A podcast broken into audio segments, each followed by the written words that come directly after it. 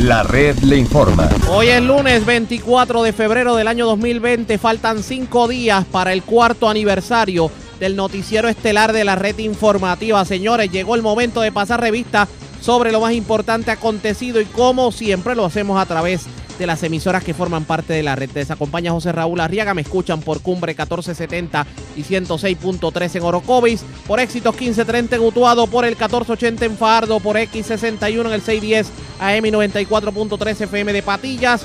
Me escuchan en Radio Grito por el 1200 AM en Lares también me escuchan en Red 93, en el 93.7 FM, en Moca, Aguadilla y la zona oeste de Puerto Rico. Isabel y Quebradillas me escucha por el 98.1 FM de Top 98. www.redinformativapr.com. Las noticias ahora.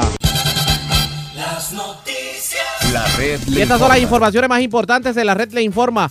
Para hoy, lunes 24 de febrero, ya está confirmado si se reportaron casos de meningitis. Escuela Elemental de Barranquitas, a pesar de que tanto el director de la escuela como Educación trataron de desmentirlo, hoy el padre de una de las menores afectadas rompió el silencio y presentó la prueba. La entrevista en exclusiva. Mientras padres de varias escuelas en adjuntas truenan contra el Departamento de Educación por haber certificado planteles con grietas y también haber aglomerado los estudiantes en un solo plantel, cual sardinas. Lo que no faltaba, bajan dramáticamente los niveles de la represa Oaxaca. Expertos auguran que si no se toman medidas desde ya, Isabela, Quebradillas, Aguadilla, Aguada, Moca, San Sebastián, Lares y Camuy pudieran caer en racionamiento. Expresiones de Evelyn Vázquez en actividad en Aybonito encienden la candela. Dijo que ella y la gobernadora recogieron cadáveres en medio de María, aunque ella asegura que la malinterpretaron. Por otro lado, Acevedo Vilá enciende la candela al insinuar que electores deberían quemar o robarse las papeletas del propuesto plebiscito. Como dice que dijo que doña Miriam Ramírez de Ferrer se va a encaramar otra vez en una grúa y levantar una bandera.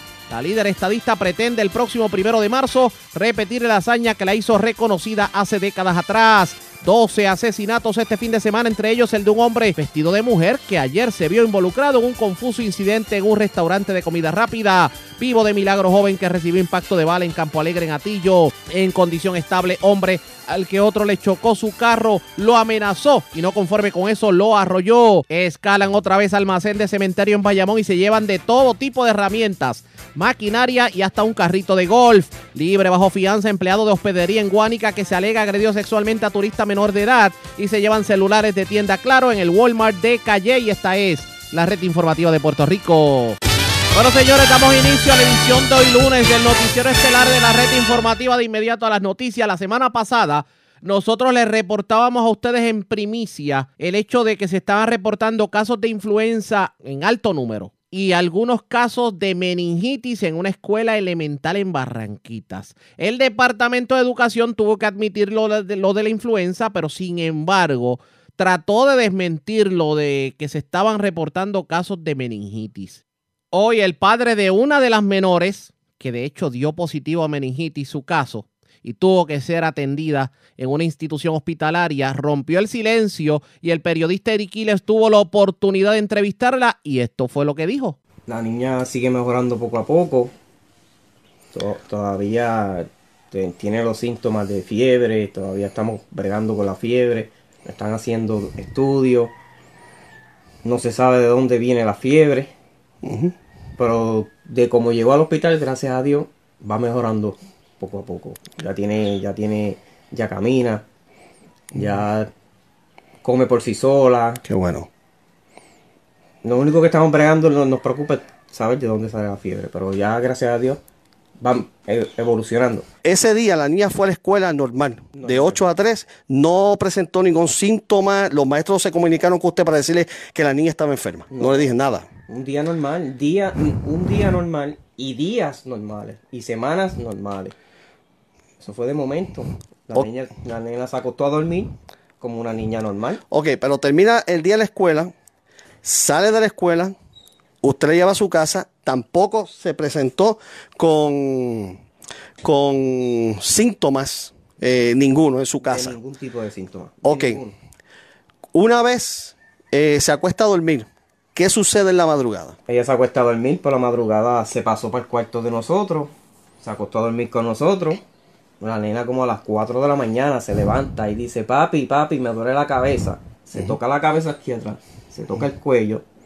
Yo le toco la frente y le digo a mi esposa, "To- no se puede tocar. La nena con una fiebre inmensa. Cuando mi esposa la coge en sus brazos, que vamos a salir del cuarto, la nena me empieza a vomitar. Wow.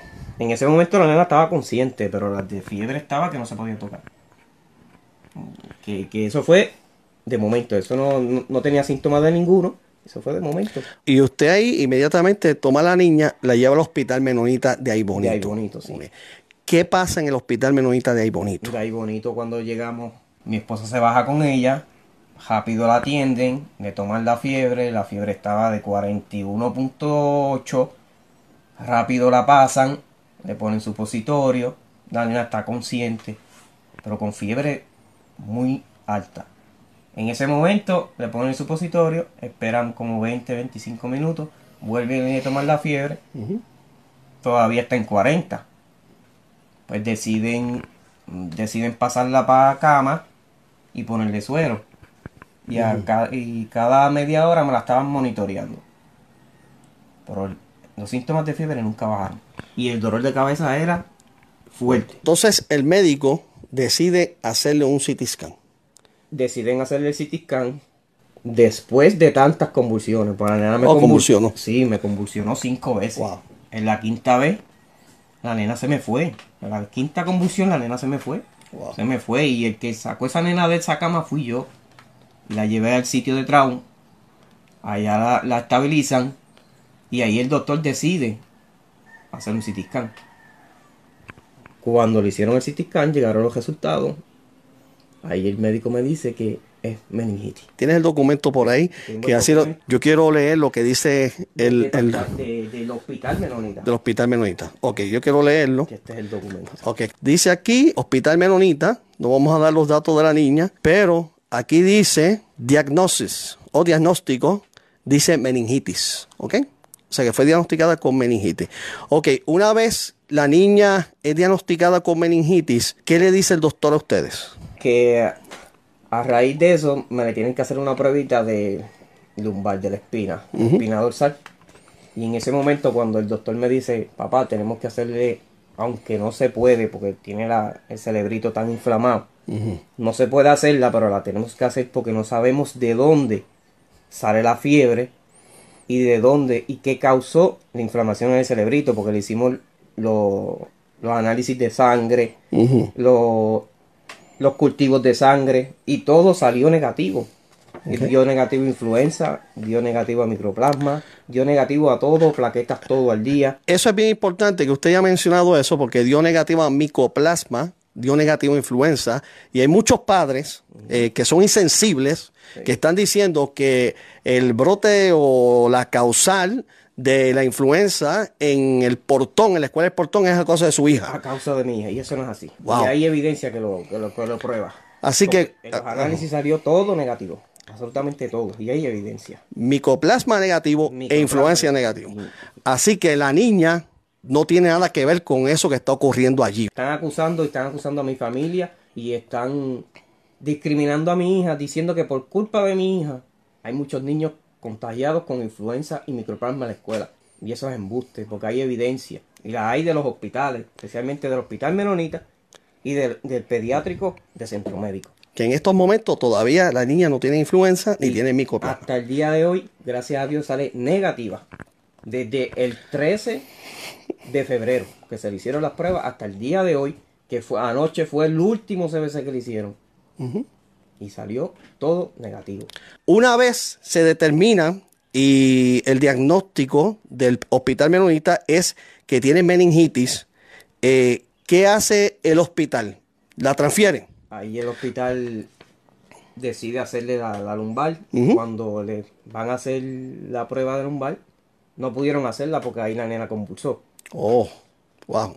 La última convulsión, le tomaron la fiebre, tiró casi 42 grados de fiebre. Wow. No me le pudieron hacer la lumbar, la nena se me fue y me la tuvieron que entubar. Wow. Y de ahí pasaron horas, entubaba.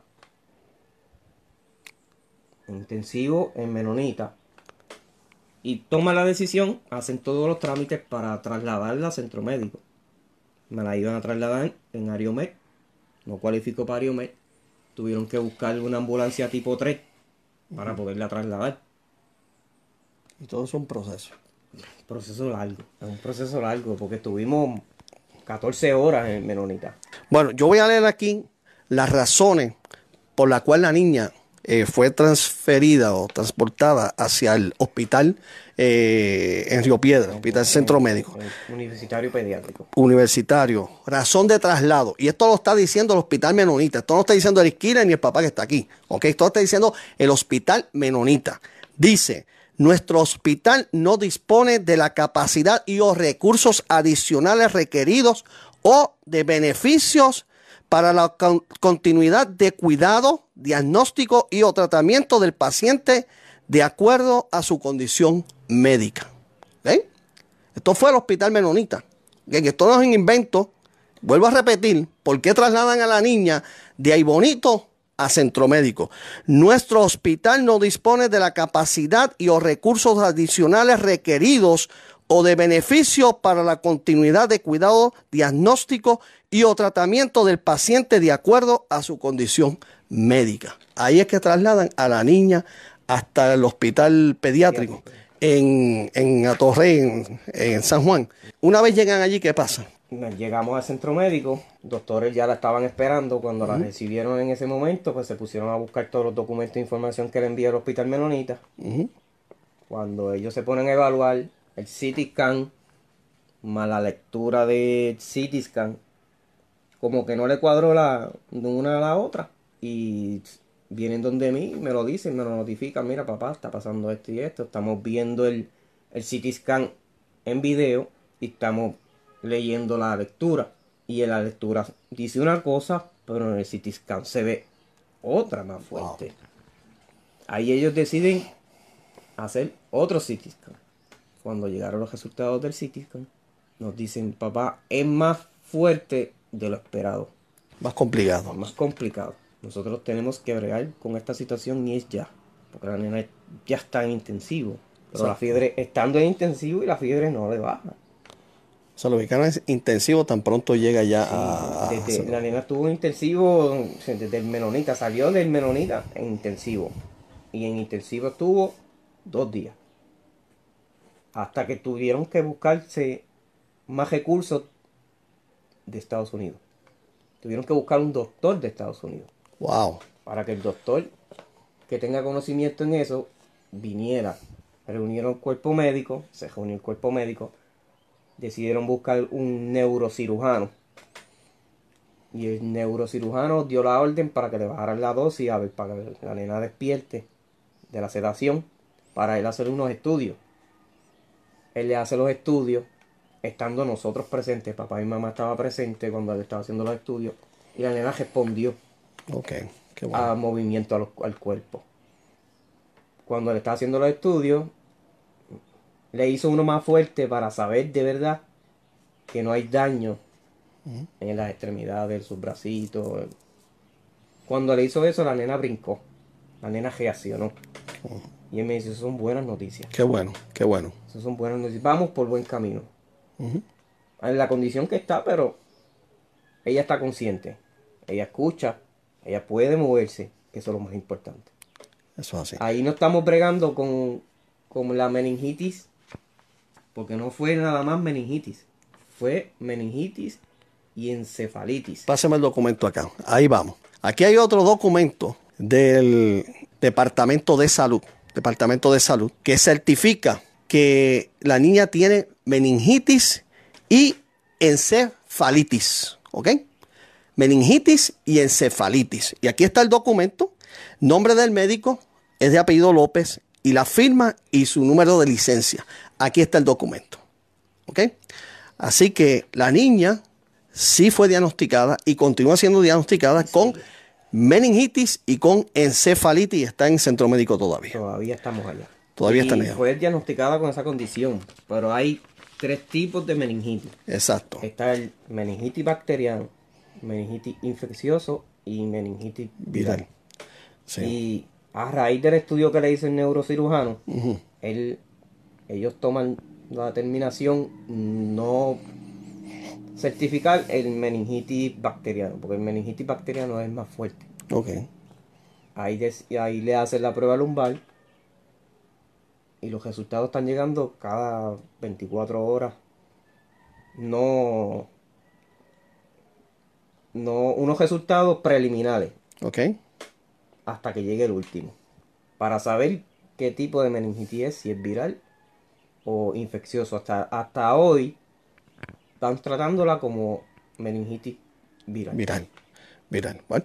Así que eh, sigue la niña en el hospital. Sí, y seguiremos porque el tratamiento es bien largo. Bien largo. ¿Llevan cuántos días ya? Ya llevamos desde el 13 hasta el día de hoy 24. Yo se me- supongo que conteo se me olvida, si no me equivoco son 11 o 12 días. Mm, Ok. Y se espera que estén más tiempo todavía porque el tratamiento es, es un poquito más. Ma- mm, Se esperan, hasta el día de ayer me habían dicho, los médicos me habían dicho que se esperan 25 días más. Wow. O sea, más de un mes, Puede prácticamente ser- un mes puede en el hospital. O sea que estos padres van a estar allá en el hospital con su hija. Eh, yo quiero, pues, obviamente, pues, hacer un llamado. Eh, muchas personas, a través de esta página, a través de otras páginas en Barranquitas, pues, eh, el director de la escuela siempre te estuvo pidiendo evidencia. Sí. Que le presentaras evidencia, pues, Evidencia, sí, pues aquí está la evidencia, La evidencia. eh, señor al director de la escuela eh, del portón, la evidencia va para allá, porque yo me imagino que usted va a ir a llevar la evidencia. Sí. Eh, yo espero que aquellos padres que lo tildaron a ti o a usted de mentiroso, de estar inventándose una enfermedad a su hija, Y de responsable. de responsable de llevar allí la influenza, de llevar allí micoplasma, que realmente la niña ni lo tiene. Señores, ni lo tienen. O sea, esto, esto es increíble. O sea, cómo la gente a veces pretende justificar sus acciones y sus comentarios. Esta niña no tiene nada de eso. Para que ustedes vean cómo son las cosas. Y todavía siguen llevando niños de Barranquitas, porque así me consta, hasta el hospital Menonita con influenza y con micoplasma. Porque me consta, porque así fue la pasada semana, varios casitos más. Eh, yo quería hacer una pregunta a usted en estos momentos. Usted tiene otra hija. Esa niña está asistiendo a la escuela. No, ¿Por qué razón? porque ella no quiere. Y nosotros no queremos exponerla a una situación de que me la rechacen, que me la ignoren, porque la burocracia en Puerto Rico es grande. Y la ignorancia es grande. Y de profesionales. Porque no tengo que mencionar nombre. No tengo que mencionar el nombre. Yo sé quiénes son. Los profesionales que dicen ser profesionales. Pero la verdad en Facebook dicen otra cosa. Y eso no se puede permitir. Tengo miedo de que me la cojan y me la me la echen por un lado. Me digan, me le digan cosas que, que se supone que no se digan. Me la discriminen. Ujú. Como nos están discriminando en este momento. Porque así me siento yo. Especialmente el Departamento de Salud y el Departamento de Educación. Que no han tomado cartas en el asunto ninguno de los dos. No le estoy echando la culpa al director ni al personal de la escuela. Que eso quede claro. Aquí la culpa la tiene el Departamento de Salud y el Departamento de Educación. Porque no, no toman las precauciones. Porque engavetaron la salud de mi hija. Engavetaron la condición de mi hija. Que es algo serio. Y lo digo que lo engavetaron porque yo me reuní con los doctores. Y los doctores me certificaron y me aseguraron que eso se notificó a la región de Bayamón. ¿Y qué pasó? Si la región de Bayamón no actuó y lo dejó sobre la mesa o lo metió en una gaveta, estos son otros 20. Yo le pregunto, eh, ¿usted tiene conocimiento de quiénes fueron los que descontaminaron eh, la escuela? Hasta donde yo tengo conocimiento y yo estuve en la reunión de padres, los que limpiaron, determinaron limpiar la escuela, fueron el personal de la escuela, no fue el departamento de El salud. Departamento de Salud no llegó a la escuela, no estuvo el- El presente. día de la reunión de padres que se convocó, que yo aparecí Esa fue la última reunión. Sí, la última reunión. Ok, ahí se habló de que iba a haber una persona de epidemiología que iba a llegar y que iban a hablar. ¿Quién estuvo allí presente? Allí estuvo presente el director, la trabajadora social y, un, y una persona del departamento de educación. O sea, no era de salud. No era de salud. No era de salud. Y, y yo me esperaba que fuera de- del departamento de salud porque estamos hablando de, de- de la salud. Y en ningún momento se presentó una persona del departamento de salud.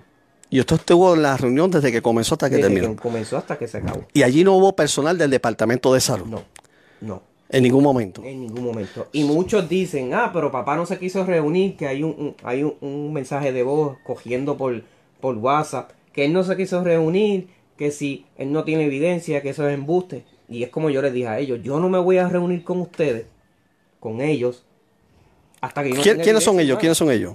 Ah, Con el director, con la trabajadora social y con la otra persona del departamento de educación.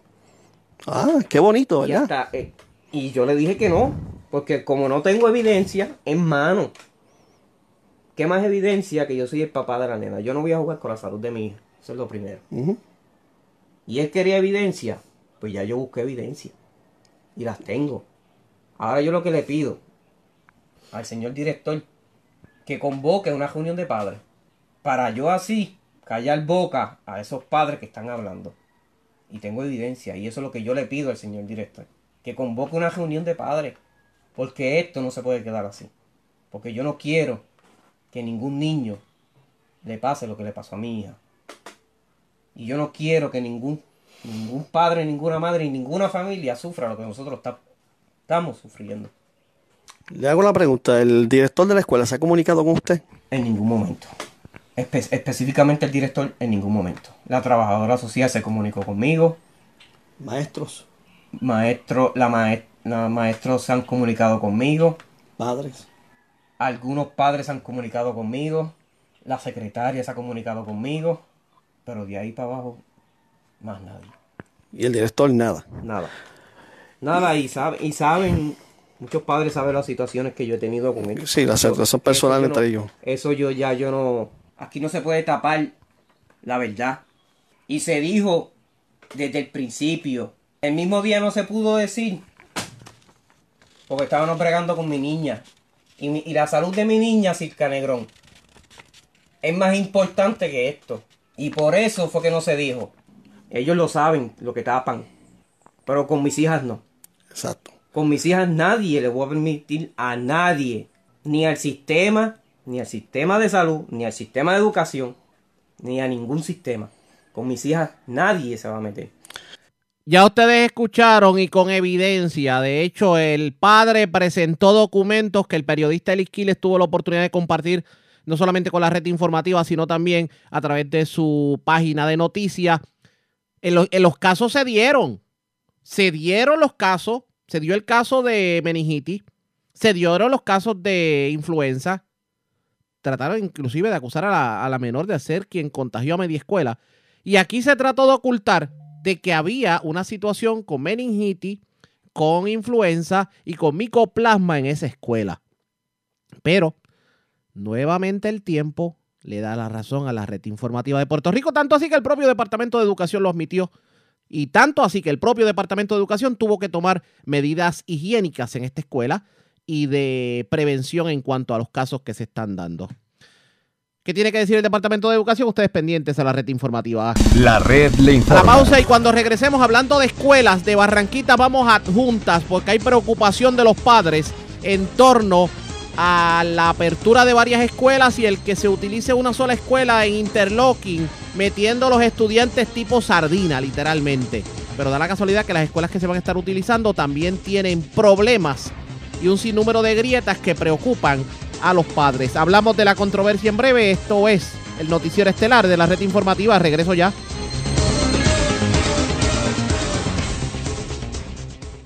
La red le informa. Señores, regresamos a la red Le Informa. Somos el noticiero estelar de la red informativa, edición de hoy lunes. Gracias por compartir con nosotros. Hay una preocupación de los padres de la escuela Rafael Aparicio de Adjuntas. Y obviamente porque se inspeccionó el plantel escolar y aparentemente hay algo en la inspección que no les convence. La preocupación de que esta escuela no, esté, no sea una segura sobre todo con los movimientos telúricos que se reportaron en las últimas semanas. Tengo a varios padres de estudiantes en la línea telefónica. Vamos a hablar con ellos sobre el particular para que nos orienten cuál es la preocupación. Saludos. Bienvenidos a la red informativa. Saludos. Y gracias a todos, gracias por compartir con nosotros. ¿Qué está ocurriendo en la escuela? ¿Cuál es la preocupación? Cuéntenos. Bueno, nuestra preocupación es que primero que nada se realizaron unas certificaciones de la Escuela Rafael Aparicio Jiménez para el 11 de enero. Eh, después de esas certificaciones ocurrieron dos sismos, uno el 25 de enero y el otro fue el 4 de febrero, eh, día antes de la casa abierta de la escuela. Eh, no se realizaron las gestiones pertinentes para hacer una reevaluación a la estructura. La estructura presenta varias grietas eh, en, en diferentes partes del edificio. Creemos que la estructura tiene columna corta. Eh, nos reunimos con la directora, la directora no tenía conocimiento. Debajo de esa estructura pasan unas corrientes de agua. La estructura en la certificación se puso que fue construida originalmente para el año 2000, cosa que no es cierta porque fue para el 1972. Sí se le realizaron unas mejoras para ese año, pero el edificio donde mayormente pasa el estudiantado todo el día, pues fueron básicamente estéticas. Entendemos que fue este, cuestión de ventanas, puertas, eh, una rampa que se le añadió al edificio, pero todo lo demás está como estaba originalmente. Pero, eh, ¿dónde están las grietas? ¿En qué lugar del edificio específicamente? Este, en el techo, paredes, cerca de la columna, en la misma rampa, hay varias grietas en el área del comedor. Y aún, Donde- y aún así se declaró como escuela apta. Sí, to- lo que pasa es que aquí todas las certificaciones, aunque haya grietas donde uno le pueda poner pesetas o, o vellones, eh, aparecen aptas. ¿Qué les dijeron? Ah, ¿Qué les- adicional a esto, Sí. adicional a esto, el ingeniero que fue a, a- a evaluar, que hizo la certificación, era un ingeniero civil, no era uno estructural, y tampoco tuvo acceso a los planos de la escuela para poder verificar cuáles eran las áreas débiles de la estructura. Ustedes le hicieron, le presentaron la inquietud al director o directora del plantel y qué les dijo si algo. En este momento estamos esperando contestación. Se le envió una carta el 10 de febrero. Ujú. Tenemos evidencia para que se reuniera con un comité de padres que se organizó y aún no hemos recibido respuesta. ¿Qué di- qué- ok, el sentir de los padres al momento, ¿cuál es?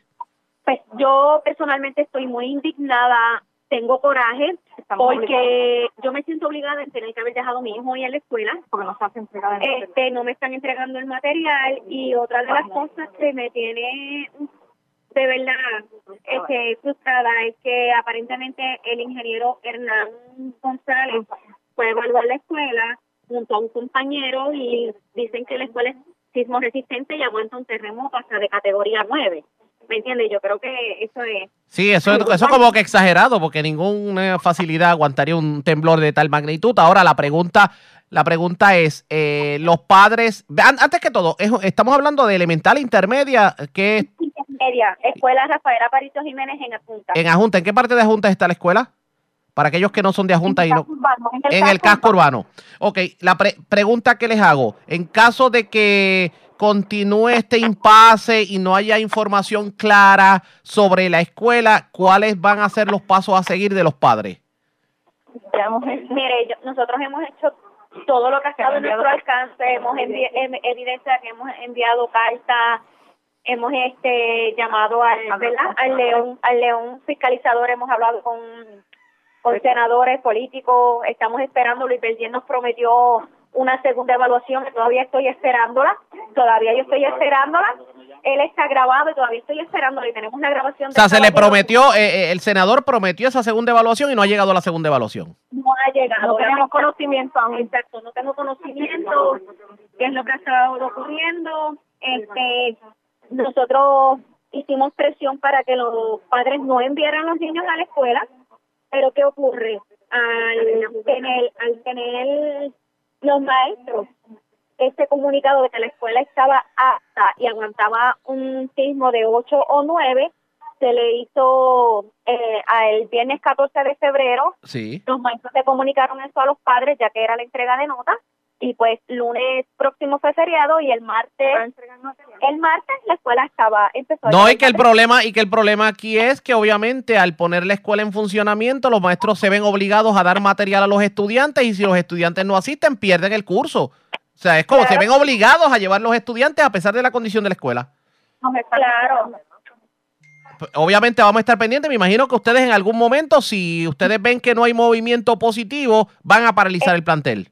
Exacto, entonces este la escuela Domingo Pietri, tengo aquí un padre también que tiene una inquietud muy grande porque en la escuela, en las juntas están pasando muchas cosas y piensan que porque somos un pueblo humilde, estamos lejos, los padres no vamos a hacer, hacernos sentir y de verdad estamos indignados, tenemos coraje porque pensamos que están politiqueando con la vida de los estudiantes. Yo estoy responsabilizando al Departamento de Educación, a la región, a los directores, lo que le pueda pasar a mis hijos. Yo estoy completamente indignada. Quieren que uno crea en unas evaluaciones de los ingenieros cuando han tenido tantas fallas. ¿Entiende? Yo espero que Inabel escuche nuestro sentir y que estamos esperando reunirnos con ella, de verdad. Y no quiero responsabilizar a la vida de mi hijo, a la señora Inabel. Yo espero que ella tome cartas en el asunto, se reúna con nosotros y sea responsable en eso. Bueno, pues vamos a ver qué ocurre en este sentido. Vamos a estar dándole seguimiento a la situación. Gracias por haber compartido con nosotros. Buen día. Le, discúlpeme, le Sí. voy a comunicar. Ah, con el padre, por una- supuesto, sí, seguro. que una otra, ¿verdad? Otro tipo de información de otras escuelas que, que es muy buena. Seguro, adelante, adelante con él. Lo tenemos en línea telefónica. Saludos, buenas, buenas, buenas tardes, bienvenido a la red informativa. Buen día, eh, mi nombre es Héctor Guzmán, eh, yo soy padre de una estudiante de la escuela Héctor I. Rivera del barrio Yahueca. Eh, después que se hizo público de los padres quejándose de que no se sabía nada de esa escuela, pues que entonces salió información de que esa escuela no está apta porque las columnas reventaron.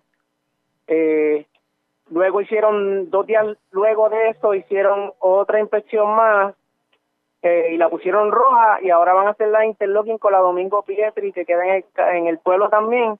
Y esa supuesta hoy hay una convocatoria de, de la Domingo Pietri y la escuela de Yahueca, la Escuela Rivera para comenzar el proceso de interlocking y esa escuela tiene problemas estructurales porque tiene columna corta, tiene un área de hundimiento en, en un área, hay hundimiento en esa escuela y lo que y, hay varias grietas también. Este supuestamente el, el, el alcalde de aquí Jaime Balducea fue junto al representante de Quiñones a hacer inspecciones de las escuelas cuando ellos hasta donde yo tengo entendido no tienen ni certificación alguna de ingenieros estructurales. Lo que están haciendo es pura politiquería con las escuelas y con la vida de los estudiantes. Este parece mentira de que eh, nosotros no, no estamos cerca del área del, de- del epicentro del terremoto y a nosotros prácticamente se nos ha dejado para lo último, porque estamos hablando ya que va más, va más de mes y medio desde el primer terremoto y ahora es que se están moviendo a hacer algo. Ahora, entonces, en este caso, las, las escuelas tenían el mismo, la misma, la misma problemática que, los, que el plantel que hemos estado hablando. O sea, grietas y preocupación en la escuela de que pudiera no estar apta. Correcto, la, la Domingo Pietri, la distancia de la Domingo Pietri a la Rafael Aparicio en carro son dos minutos. Wow. Y entonces van a hacer interlocking con esa Domingo, la Domingo Pietri, con la segunda unidad Héctor y Rivera de Barrilla Hueca. Eh, y la logística, dicen que tienen logística, pero a mí no me convence, porque tener en- alrededor de 600 estudiantes, eh, la mitad por la mañana y el- la otra mitad... No, va a ser el caos definitivamente, sobre todo en, este, en estos planteles. No, no tiene no tiene sentido ninguno, porque por lo menos la, la Héctor y Rivera es desde kinder hasta octavo grado. Entiendo. y la Rafael Aparicio eh, de la Domingo Pietri de de, kin- de pre-kinder hasta quinto grado. Vamos. Estamos hablando son bastantes estudiantes y podrán hacer simulacros y podrán decir que tiene la mejor logística, pero a la, hora de la verdad, un maestro no puede no puede con 20, sobre 20 estudiantes por salón. No, definitivo, estamos de acuerdo en eso. Pues vamos a, vamos a darle seguimiento a la situación y gracias por haber compartido con nosotros. Y obviamente los micrófonos de la red informativa siempre están disponibles. Cada vez que tengan una inquietud, simplemente se comunican con nosotros. Gracias, buen día. Gracias. Buen día. Bueno, señores, ya ustedes escucharon, esa es la situación en cuanto a las escuelas de esta zona que terminará ocurriendo pendientes a la red informativa. Cambiamos de tema porque, señores, han estado bajando dramáticamente los niveles del lago de la represa Oaxaca. Y esto ha pasado por desapercibido, salvo algunas personas que interesadas en la situación han divulgado la información en las redes sociales. La pregunta es, ¿qué está pasando con Acueductos? ¿Está haciendo algo? ¿No está haciendo algo? ¿O esto significa que pudiéramos estar hablando de racionamiento en el transcurso del año? Yo tengo en línea telefónica a Iván Vargas, quien es el presidente del capítulo de Mayagüez de la Unión Independiente Auténtica de Empleados de la Autoridad de Acueductos, que ha estado dándole seguimiento a la situación de Oaxaca. Vamos a hablar con él sobre el particular. Iván, buenas tardes, bienvenido a la red informativa. Saludos, José. Buenas tardes a ti, a los amigos de escucha. Gracias por compartir con nosotros. ¿Qué está ocurriendo en Oaxaca a esta hora? Bueno, los niveles en los pasados 90 días han estado cayendo eh, drásticamente, al punto de que hoy están en 91.2 metros. El nivel para hacer ajustes, estamos hablando de cerca de los 90 metros, o sea que está en los próximos 30 días tal vez debemos estar viendo algún tipo de acción eh, eh, de la parte de la autoridad de acueductos para ir eh, tratar de mantener los niveles. Yo entiendo que se debe comenzar desde ya una campaña en el área noroeste para que la ciudadanía comience a hacer ajustes eh, y a tratar de economizar, ¿verdad? Este, este preciado líquido. Recordemos que Oaxaca no se le había podido dejar subir los niveles a su nivel óptico, a óptimo, perdón, por la construcción que se estuvo haciendo y esto es lo que ha causado. Lo que significa es que si no se pone carta, no se toma cartas en el asunto desde ahora, Isabela, Quebradilla, Parte de Lares, San Sebastián, Moca, todos estos pueblos caen en racionamiento nuevamente. Aguada, Aguadilla. Aguada. Aguadilla, exacto. Es correcto, es correcto. Si no se toman medidas, si la ciudadanía no toma medidas en este momento, pues los niveles van a seguir cayendo. No es momento de lavar autos, no es momento de regar las plantas, no es momento de lavar aceras, es momento de economizar. Y, y, y esa, esa economía realmente, el pueblo está consciente, bueno, se sabe, aparte de lo que usted ha dicho en las redes sociales, que verdaderamente los niveles están bajando, porque yo no he escuchado acueductos que ha dicho ni esta boca es mía. Yo por lo menos tampoco he escuchado ningún tipo de, de, de campaña sobre eso y por eso me preocupa, porque realmente la situación se va a poner un poco difícil de no, de no llover. Y Estamos no, hablando de que en los pasados, si vemos las gráficas, eh, ¿verdad? Que hay una aplicación que muestra las gráficas. eh, la caída ha sido eh, constante en los pasados 30 días. esto no pinta bien definitivamente. La recomendación, el- la exhortación a la gente que lo tome con calma y eso por lo menos ya lo dijo, pero en cuanto a acueducto se refiere, ¿cuál es el llamado? A que comience una campaña mediática a través de redes sociales, eh, eh, prensa escrita, radio, televisión, para orientar a la ciudadanía sobre, sobre esta situación. Vamos a ver qué ocurre. Gracias por haber compartido con nosotros. Buenas tardes.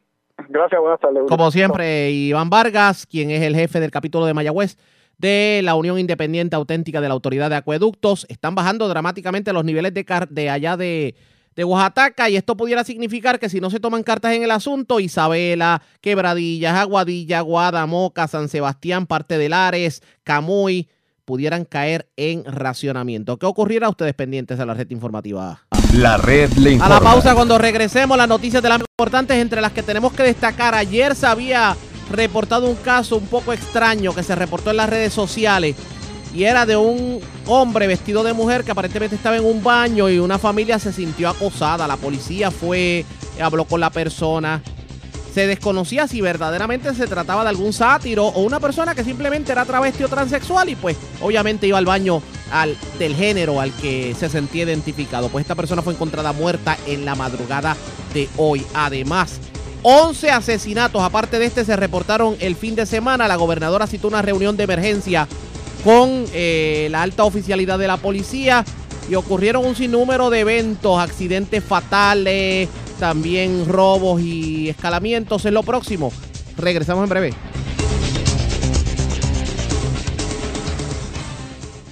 La red le informa. Señores, regresamos a la red Le Informa. Somos el noticiero estelar de la red informativa edición de hoy lunes. Gracias por compartir con nosotros Vamos a noticias del ámbito policiaco.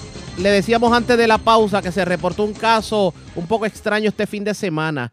Y fue un caballero vestido de mujer que aparentemente fue sorprendido en el baño de damas en un restaurante de comida rápida. Y las personas, las damas y las menores, se sintieron acosadas por la persona. La policía intervino y al momento no se supo si se trataba verdaderamente de un sátiro. Fue que no lo comprendieron y se trataba de un travesti o transexual que en su, eh, digamos, identidad de género, pues entendía que debía ir al baño de las mujeres porque se sentía mujer.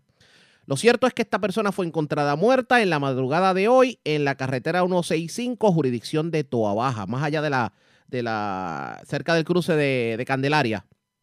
Pero, señores, no fue el único asesinato que se reportó este fin de semana. 12 asesinatos se reportaron este fin de semana. Además, se reportó otro escalamiento en el cementerio Cortachelli, Portacueli, debo decir, de Bayamón. Y también, eh, pues, se reportó un robo frente al restaurante El Pollito en la zona de Bayamón. Va a ir allá oficial de prensa de la policía con detalles. Saludos, buenas tardes.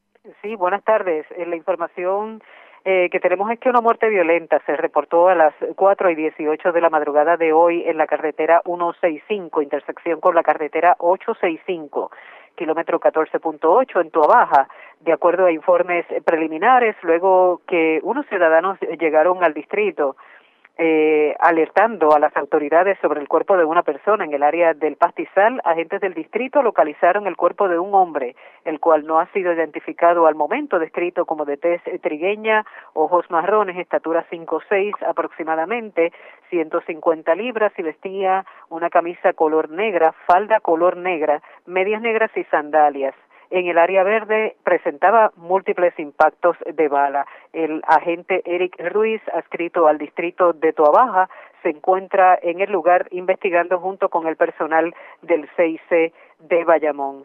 Y a las once y media de la noche de ayer se reportó un robo en la calle César Díaz frente al restaurante El Pollito en Bayamón. Según la información preliminar, alegó Héctor Otero Padilla que cuatro individuos se acercaron a su vehículo Toyota Yaris y le ocasionaron daños al cristal lateral y posterior, logrando acceso al interior, apropiándose de una cartera color rosa con documentos personales y 500 dólares en efectivo. Los individuos se marcharon en un vehículo Hyundai Accent eh, color verde. Otero Padilla, al percatarse de lo que estaba ocurriendo, les gritó que ese era su vehículo y uno de los individuos le apuntó con un arma de fuego. La agente Lismari Larregui, adscrita al presidente de Bayamón Norte, investigó y refirió a la División de Robos del Cuerpo de Investigaciones Criminales de Bayamón este caso.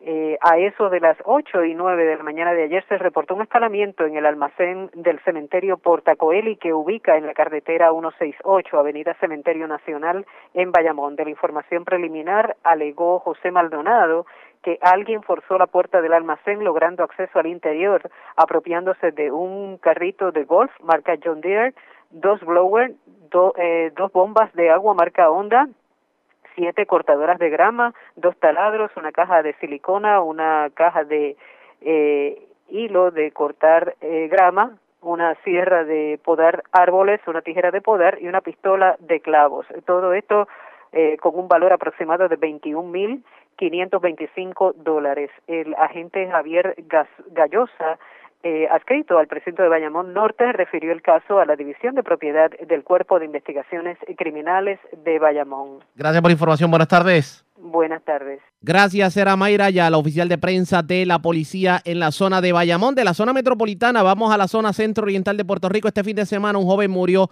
en un accidente de tránsito ocurrido en la carretera 30 en dirección de Gurabo a Caguas. Vivian Polanco, oficial de prensa de la policía en Caguas, con detalles. Saludos, buenas tardes. Buenas tardes, saludos. ¿Qué información tenemos? Eh, un accidente de auto de carácter fatal fue reportado a las 1 y 52 de la madrugada del domingo. Hechos ocurridos en la carretera 30, kilómetro 1, en dirección de Gurabo a Cagua. Surge de la investigación que mientras el conductor del vehículo Chevrolet Sprint año 87, color rojo, identificado como Luis Roldán López, de 24 años y residente de Sidra, transitaba por el carril izquierdo de la mencionada vía, eh, cuando fue, fue impactado en la parte posterior por el conductor del vehículo Lexus NX200, identificado como Paul Alemán Izquierdo, de 29 años y residente de San Juan. Debido al impacto, Roldán López falleció en el acto. Alemán Caballero resultó con heridas leves y fue transportado a la división de patrulla autopistas Cagua, donde se le realizó la prueba de alcohol en su organismo arrojando .02. El agente Carlos Quiñones, adscrito a la división de patrulla autopistas Cagua, en unión a la fiscal María Caballero, se hicieron cargo de la pesquisa. Gracias por la información. Buenas tardes. Buenas tardes. Gracias, será Vivian Polanco, oficial de prensa de la policía en Caguas, de la zona centro-oriental. Vamos a la zona norte de Puerto Rico, porque en condición estable se encuentra un hombre que fue impactado, su vehículo fue impactado por otro, por la parte posterior, pero aparentemente el que lo impactó se bajó bravito, lo amenazó y luego, para colmo, lo arrolló. Esto ocurrió en Atillo. También vivo de milagro se encuentra un hombre que fue tiroteado en un sector de Atillo. Mayra Ortiz, oficial de prensa de la policía en el norte, con detalles. Saludos, buenas tardes. Buenas tardes. ¿Qué información tenemos? Se reportó a través del sistema de emergencia 911 unas detonaciones ayer en horas de la tarde en el barrio Campo Alegre frente al negocio Nuevo Brindis en el pueblo de Atillo. Según informa la agente Pascual Delgado del distrito Atillo, que se personó al lugar antes mencionado y todo estaba en aparente orden. Relacionado a la querella de las detonaciones, pasó al hospital Pavía de Arecibo, donde entrevistó a la doctora Cristiana Hernández, quien informó que llegó al hospital un individuo llamado Juan Carlos Ríos Alicea, de 31 años, residente del pueblo de Atillo, con una herida de bala en el tobillo izquierdo, donde esto indicó que alguien le había hecho varias detonaciones en el barrio Campo Alegre de Atillo. Ríos Alicea se le dieron los primeros auxilios, pero este no quiso continuar con el tratamiento médico marchándose del lugar. Continúa con la investigación la División de Homicidio del área Arecibo. También se reportó una agresión agravada ayer en horas de la tarde en la carretera número 2 frente al cementerio Santa Rosa en el pueblo de Atillo. Según informa Eufemio Medina Colón, que mientras transitaba en su vehículo Hyundai Brio color gris por el lugar antes mencionado, alguien lo impactó por la parte posterior de su vehículo. Al este bajarse a verificar los daños, el conductor que lo impactó con su auto Hyundai color azul le dice, yo soy calle, no sabes con quién te estás metiendo. Acto seguido se monta en el auto y lo impacta por segunda vez con la parte frontal lado derecho de la parte posterior lado izquierdo y a su vez arrolla a Medina Colón, cayendo sobre el bonete.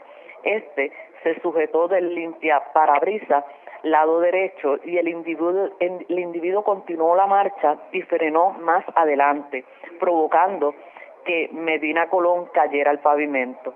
Medina Colón recibió varias lesiones leves en diferentes partes del cuerpo. Investiga la agente Brenda García del Distrito Atillo, quien le dio conocimiento al fiscal Juan Ayala de la Fiscalía de quien ordenó que se verificaran si hay cámaras en el lugar y continúa con la investigación la División de Homicidio del área de Arecibo. Hasta el momento, esas son las novedades que tengo en el área de Arecibo. Que pasen buenas tardes. Y buenas tardes para usted también. Gracias, era Mayra Ortiz, oficial de prensa de la policía en la zona de Arecibo del norte. Vamos al sureste de Puerto Rico porque delincuentes se llevaron celulares de la tienda Claro del Walmart de Calley. Además, les habíamos indicado que 12 personas habían sido asesinadas este fin de semana. Uno de los asesinatos ocurrió en el Puente Jobos, en la zona de Guayama. Y es Walter García Luna, oficial de prensa de la policía en el sureste, quien nos trae detalles en vivo. Saludos, buenas tardes. Sí, muy buenas tardes. Saludos a todos los radioescuchas que están en sintonía esta hora y el Señor les bendiga a todos. Tenemos información que agentes del distrito de Calle investigaron en la tarde del sábado una operación ocurrida en el kiosco celular de compañía Claro, dentro de la tienda Walmart del pueblo de Calle y según se informó, el querellante alguien se apropió de un iPhone 11, un Galaxy 10 Plus, un LG K9, un Galaxy Note y un Galaxy A50. Todo esto fue valorado en 3.830 dólares. Este caso fue referido a la División de Propiedad del Cuerpo de Investigación Criminales para continuar con la investigación. También este pasado sábado se reportó un asesinato y un herido de bala. Según la información, en la tarde del sábado se reportó un tiroteo en dicho lugar donde un hombre resultó con varias heridas de bala en su cuerpo, dando lugar a que se falleciera en el acto. Este fue identificado como Onyx Virgilio Cora Viciosa, de 38 años. Con relación a estos casos, a, este, estos hechos, llegó al Hospital Menonite de Guayama otro hombre identificado como Anthony Vega de Jesús, de 33 años, y se le diagnosticó heridas de bala en el hombro derecho y la rodilla derecha. El agente de agentes de, de homicidio del Cuerpo de Investigación Criminal de Guayama, junto a la fiscal Carla Carol Ortiz, de la Fiscalía de Guayama se hicieron a cargo de la investigación. Estos dos hechos fueron ocurridos en el barrio Puente Jobos frente a la barbería en dicho lugar. Muchas gracias y buenas tardes. Y buenas tardes para usted también. Walter García Luna, oficial de prensa de la policía en la zona de Guayama. Más noticias del ámbito policial con nuestra segunda hora de programación. Pero señores, antes de ir a la pausa, identificar nuestra cadena de emisoras en todo Puerto Rico, vamos a noticias internacionales con la voz de América. Este es un avance informativo de la voz de América. Desde Washington les informa Henry Llanos. El presidente Donald Trump dijo hoy lunes que Estados Unidos firmará un acuerdo para vender helicópteros y otros equipos estadounidenses por valor de 3 mil millones de dólares al ejército de la India. Antes de la visita, Trump había dicho que un nuevo acuerdo comercial entre los dos países no sería parte de este viaje, pero en su discurso prometió que los dos países harán uno de los mayores acuerdos comerciales. Y un histórico acuerdo de paz también podría ser alcanzado entre Estados Unidos y los talibanes en Afganistán. Nos informa Jacopo Luz. Han comenzado hoy la cuenta regresiva para la firma de un acuerdo de paz entre los talibanes y Estados Unidos el 29 de febrero para poner fin a 18 años de guerra en Afganistán. Si los talibanes nos atacan durante el periodo de reducción de la violencia, las fuerzas de seguridad afganas se defenderán firmemente y las fuerzas de apoyo resuelto estarán con nosotros para responder a esos ataques talibanes. Un portavoz de los talibanes dijo que ambas partes también harían arreglos para la liberación de prisioneros. Jacopo Luzzi Voz de América. Y la aplastante victoria de Bernie Sanders en las asambleas electorales de Nevada disipó a sus contrincantes moderados e inyectó a su campaña por la Casa Blanca un nuevo impulso. Con su contundente victoria, el senador de Vermont demostró su capacidad de conseguir apoyos más allá de los votantes de izquierda, contradiciendo la advertencia de varios moderados de que no sería capaz de cerrar la brecha entre progresistas y centristas. Este es un avance informativo de la Voz de América.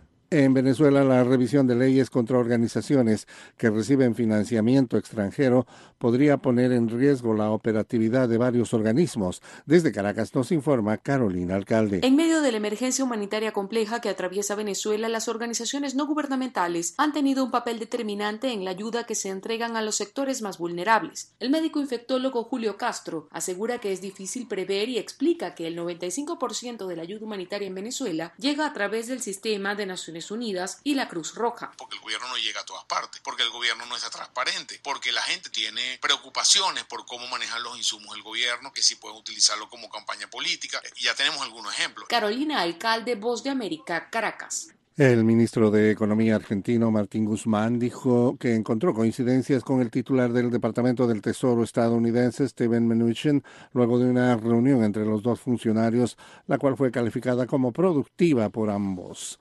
Y el cantante puertorriqueño Ricky Martin afirmó que siente que parte de su labor como artista es defender los derechos humanos y apoyar los reclamos sociales que surjan en varios países de América Latina, expresó. Este fue un avance informativo de La Voz de América. La red le informa.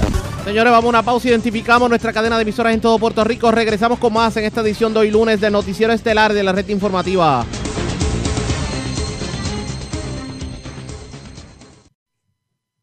La red le informa. Iniciamos nuestra segunda hora de programación, el resumen de noticias más completo de la radio en Puerto Rico. En la red le informa. Somos el noticiero estelar de la red informativa. Faltan cinco días para que conmemoremos nuestro cuarto aniversario.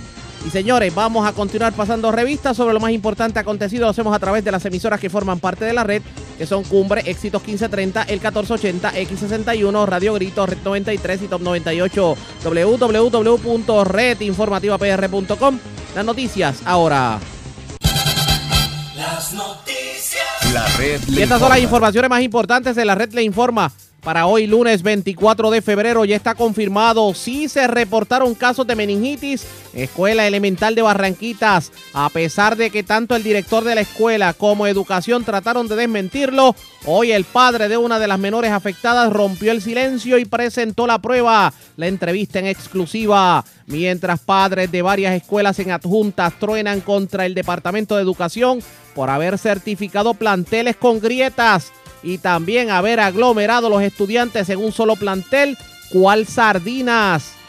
Lo que no faltaba, bajan dramáticamente los niveles de la represa Oaxaca. Expertos auguran que si no se toman medidas desde ya, Isabela, Quebradillas, Aguadilla, Aguada, Moca, San Sebastián, Lares y Camuy pudieran caer en racionamiento. Expresiones de Evelyn Vázquez en actividad en Aybonito encienden la candela. Dijo que ella y la gobernadora recogieron cadáveres en medio de María, aunque ella asegura que la malinterpretaron. Por otro lado, Acevedo Vilá enciende la candela al insinuar que electores deberían quemar o robarse las papeletas del propuesto plebiscito. Como dice que dijo que doña Miriam Ramírez de Ferrer se va a encaramar otra vez en una grúa y levantar una bandera. La líder estadista pretende el próximo primero de marzo repetir la hazaña que la hizo reconocida hace décadas atrás. 12 asesinatos este fin de semana, entre ellos el de un hombre vestido de mujer que ayer se vio involucrado en un confuso incidente en un restaurante de comida rápida. Vivo de milagro joven que recibió impacto de bala en Campo Alegre en Atillo. En condición estable, hombre al que otro le chocó su carro, lo amenazó y no conforme con eso lo arrolló. Escalan otra vez almacén de cementerio en Bayamón y se llevan de todo tipo de herramientas, maquinaria y hasta un carrito de golf. Libre bajo fianza empleado de hospedería en Guánica que se alega agredió sexualmente a turista menor de edad y se llevan celulares de tienda Claro en el Walmart de Calle y esta es la red informativa de Puerto Rico. Por señores, iniciamos nuestra segunda hora de programación en Noticiero Estelar de la red informativa de inmediato a las noticias. Este definitivamente fue el audio que trajo la controversia este fin de semana. Escuchen. Y esa es la garantía que me da mi Wanda Vázquez, una mujer inteligente, íntegra, de valores, de familia, que cuando pasó el huracán María, todos los días yo coincidía con ella en el COE trabajando, levantando cadáveres de los hogares que estaban asistiendo a la gente y ayudando mientras otras personas no sé dónde estaban. Y ella estaba aquí luchando, dejando a su familia sola, levantando Puerto Rico y ahora quieren manchar su reputación, manchar su imagen y eso sí me duele como decía el compañero. Yo soy producto de una primaria y yo creo en las primarias, me gustan las primarias porque todos salimos a presentar nuestras ideas, nuestros compromisos, nuestros deseos de servir. Todo el que se postula tiene el deseo de servir y tiene grandes ideas. El problema es manchar reputaciones para adelantar agendas. Esas son las expresiones que trajeron la controversia. Hablamos de la senadora Evelyn Vázquez cuando dijo eso que ustedes escucharon en una actividad este fin de semana en Ay Bonito. Obviamente las reacciones no se hicieron esperar, reclamos de todo tipo y uno de ellos lo fue el de la alcaldesa de San Juan, Carmen Yulín Cruz, que dijo lo siguiente. Así que eh, el país los conoce, sabe el juego político que juegan y es muy triste. Mira, ahora se supone que la gobernadora levantó cadáveres con Evelyn Vázquez. Pues entonces la gobernadora tiene que contestar hoy y no nos puede decir que es de una cuenta privada, que no. Eso fue muy claro, no hay forma de sacar eso de contexto. Lo que es es una exageración porque mentir es la herramienta de aquellos que no tienen la verdad de su lado. Así que yo le pido a la gobernadora que le aclare al país cuántos muertos ella levantó con Evelyn Vázquez y dónde. Y te voy a decir por qué. La secretaria de Justicia entonces pudo ir a Patilla, la gobernadora ahora, a perseguir a un alcalde popular. Y pidió en un chat que no le enviara información para ella no tener que investigar los, eh, los trailers de, de las cosas que se habían perdido. Pero fue a Patilla a culpar al alcalde de Patilla. Pero como secretaria de Justicia no dijo absolutamente nada de que Roselló decía que solamente habían 64 muertos. Así que la gobernadora tiene mucho que explicar, porque fue cómplice de la narrativa de Ricardo Rosselló de que aquí no había muerto gente. Esa narrativa ayudó a Donald Trump a darle la espalda a Puerto Rico.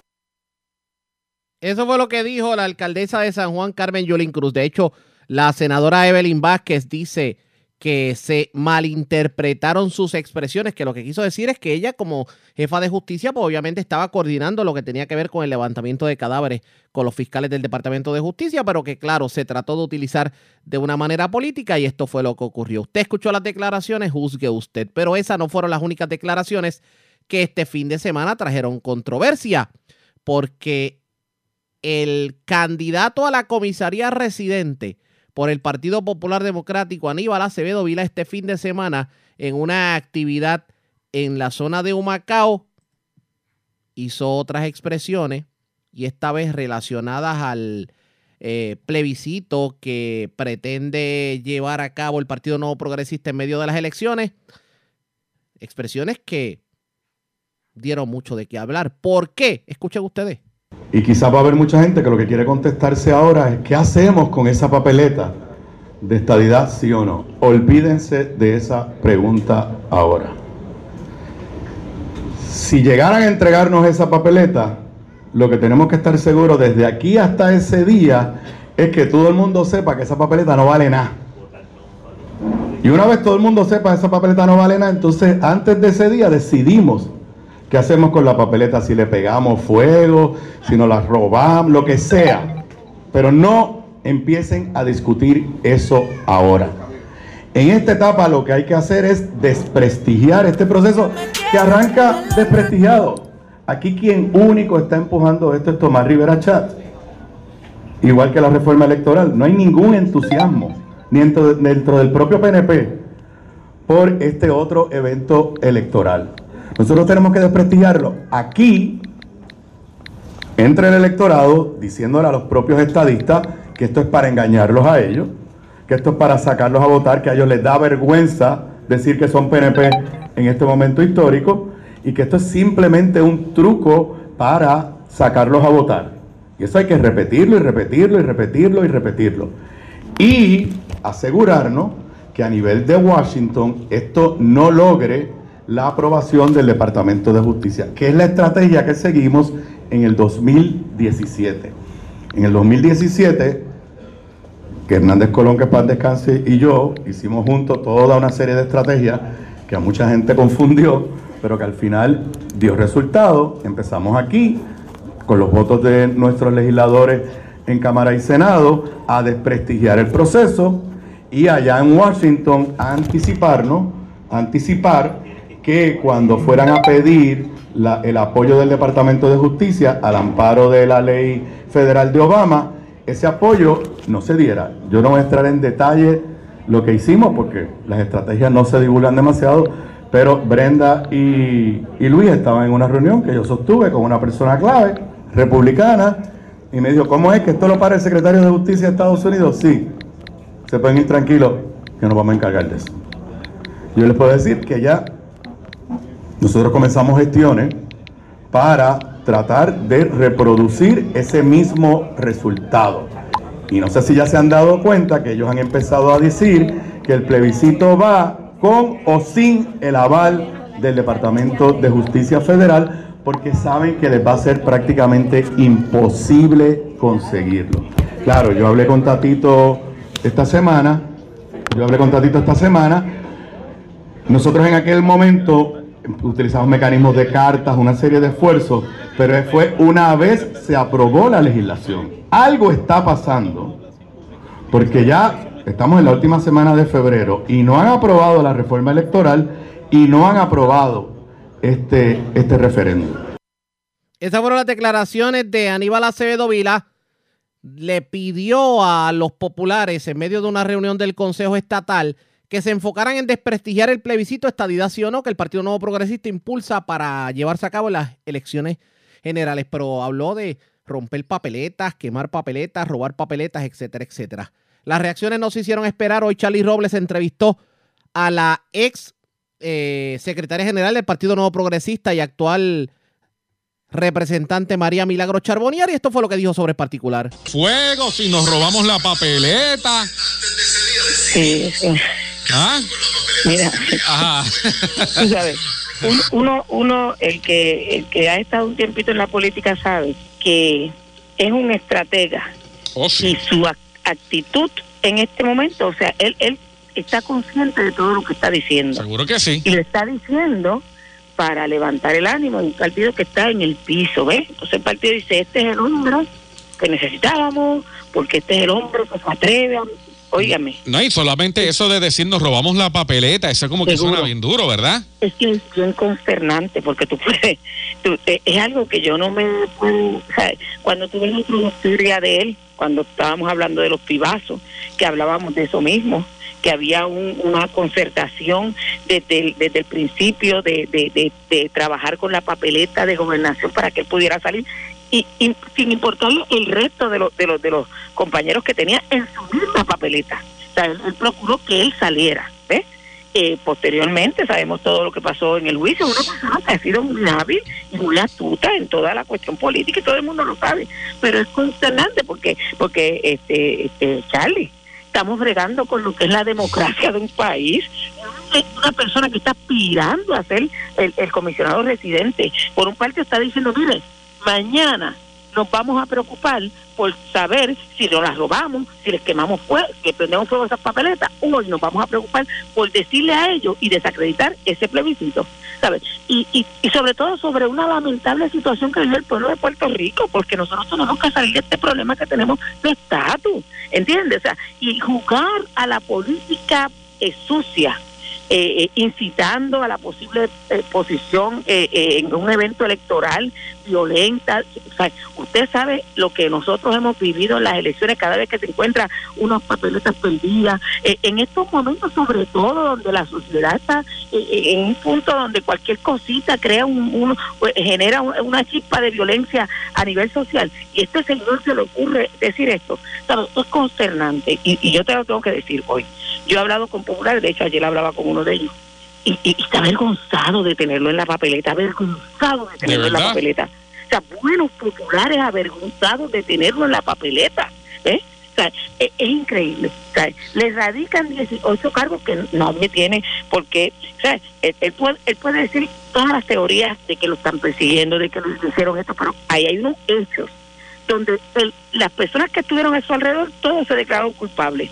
Él salió libre porque un jurado, un jurado dijo que no creía la prueba. Eso no quiere decir que es inocente, pero ahí estaba la situación. Entonces, eh, eh, decidió aspirar, llevó su partido a, a, a lo peor. O sea, es la, es la, eh, eh, esa fue la pérdida más grande que tuvo el Partido Popular porque él se empeñó en permanecer en la posición contra viento y marea. Y esa es la verdad, este Charlie. Así que es consternante cualquier cosa aquí eh, con este señor y hay que marcarlo, hay que decirlo, aunque... Ahora aunque uno- avivó, representante, avivó a los populares, que Claro, estaban- los claro. avivó. De hecho, la cosa esa que diga que no, o le pegamos fuego o, la, o nos la robamos. eh, muchos de ya nosotros entrevistamos a Aníbal José Torres hoy aquí en la emisora. Cuando yo le pregunté eso, se empezó a reír. Este, Claro. y, y de hecho sacó a Luis David Colón está que echa humo.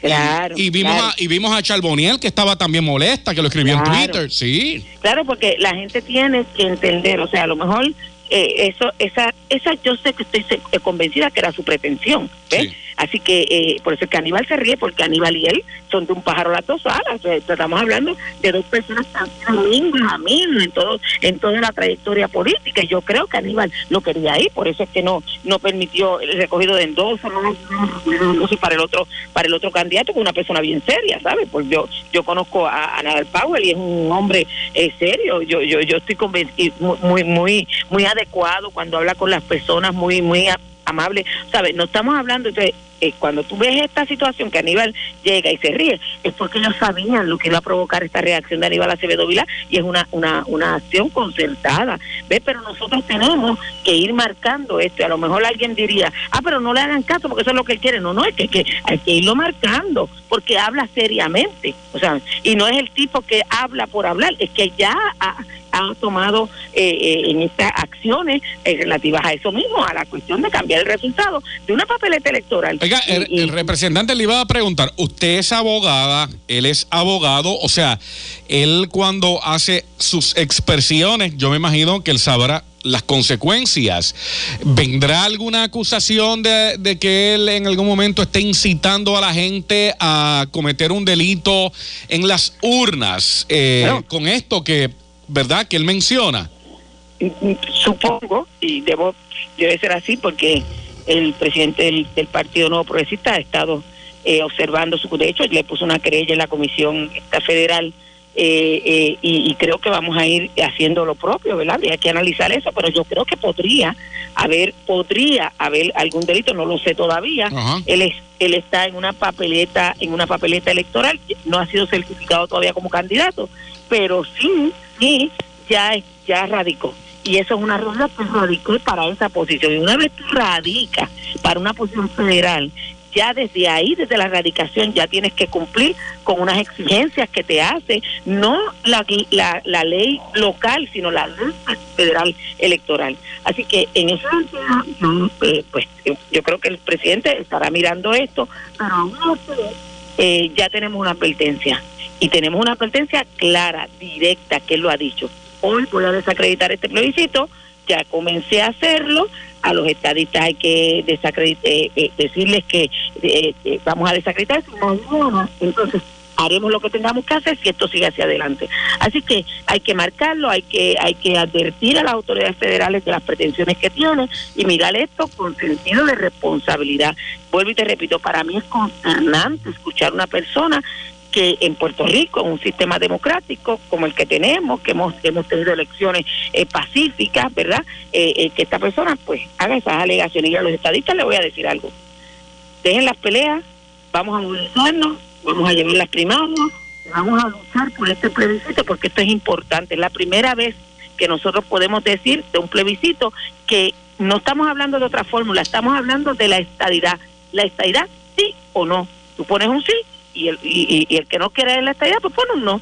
Y eso nadie lo tiene que cuestionar, pero va a buscar cuestionarlo. ¿Cómo lo está buscando cuestionar? Pues desacreditándolo allá en los Estados Unidos, desacreditándolo aquí, porque sabe que no, no tiene la oportunidad en estos momentos de decir, ah, mi hijo de la Constitución, no, no, no, aquí es. ¿Quieres estadidad? Sí o no, punto. No hay, no hay más nada que decir.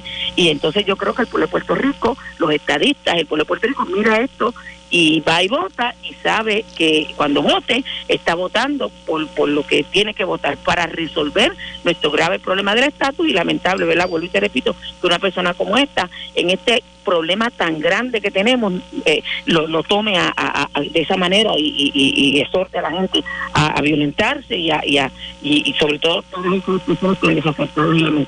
Ahora, eh, representante, hoy para tocar todos los temas, ¿verdad? Que son importantes. Hoy el periódico Primera Hora eh, dice que estaba apagado el ánimo político. Con esto ayer que hizo Acevedo Vilá, la gente, uy, a los populares que estaban allí empezaron a aplaudir, les gustó. De hecho, a los tres, a los candidatos a la gobernación, esto parece que también los avivó.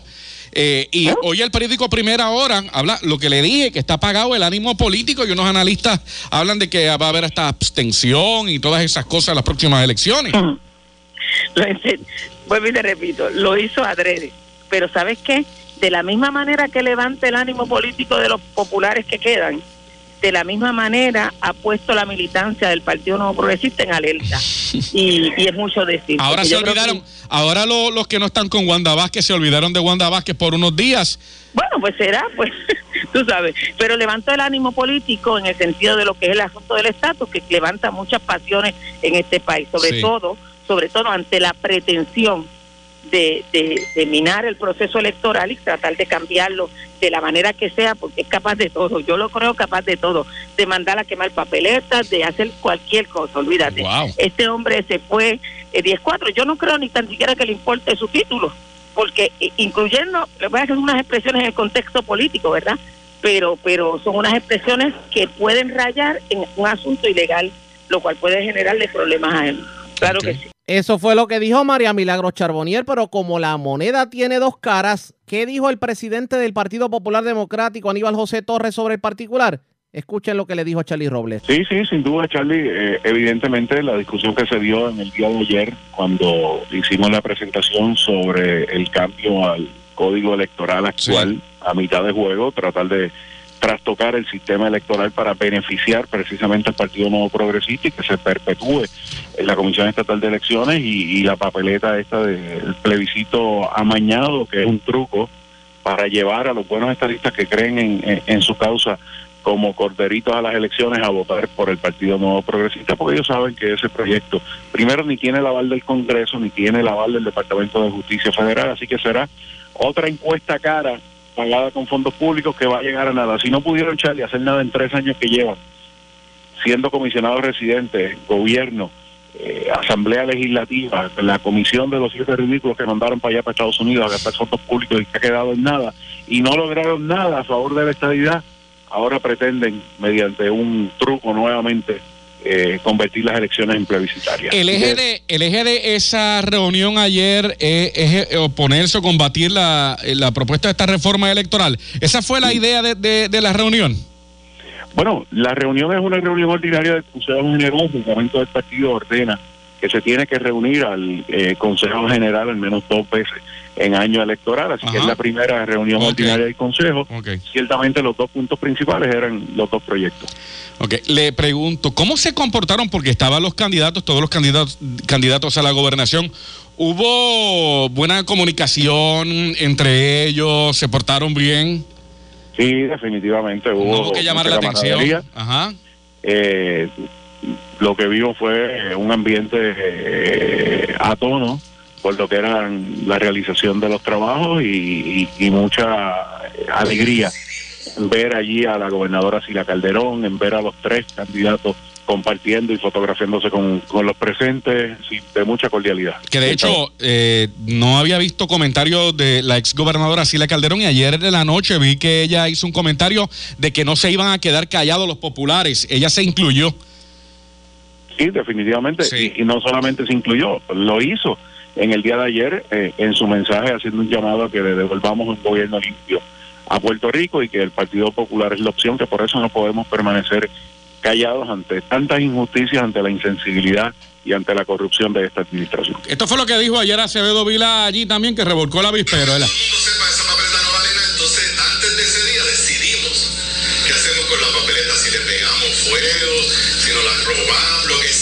Si le pegamos fuego, nos robamos la papeleta. Cuando ustedes escucharon eso, el presidente del Partido Popular Democrático, ¿esperaban eso o fue demasiado fogoso? ¿Cómo actuó la gente allí?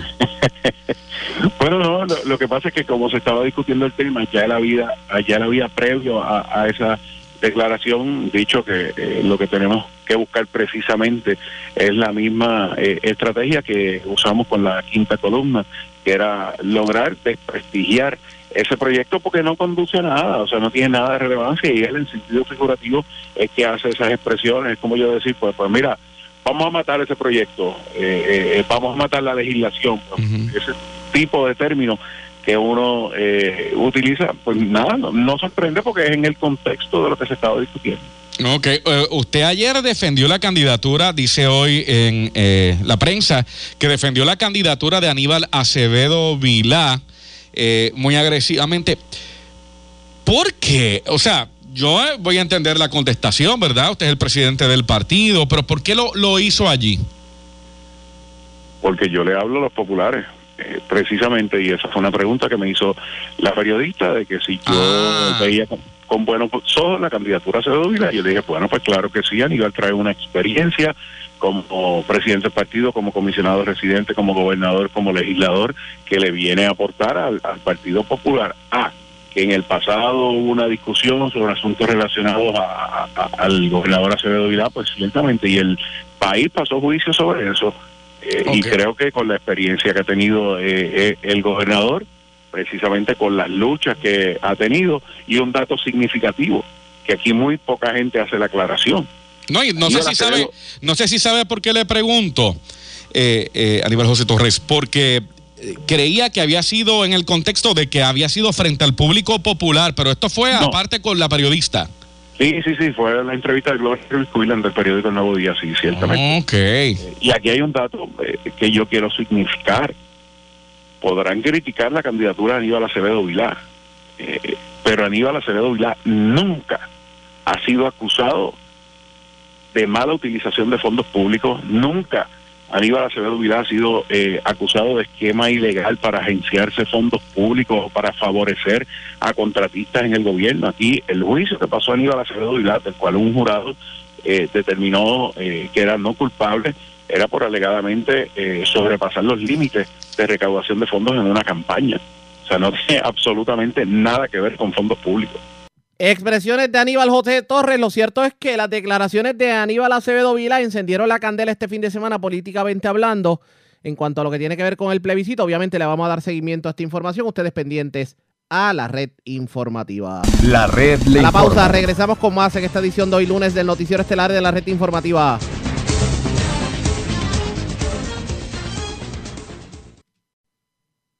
La red le informa. Señores, regresamos a la red Le Informa, el noticiero estelar de la red informativa, edición de hoy lunes. Gracias por compartir con nosotros.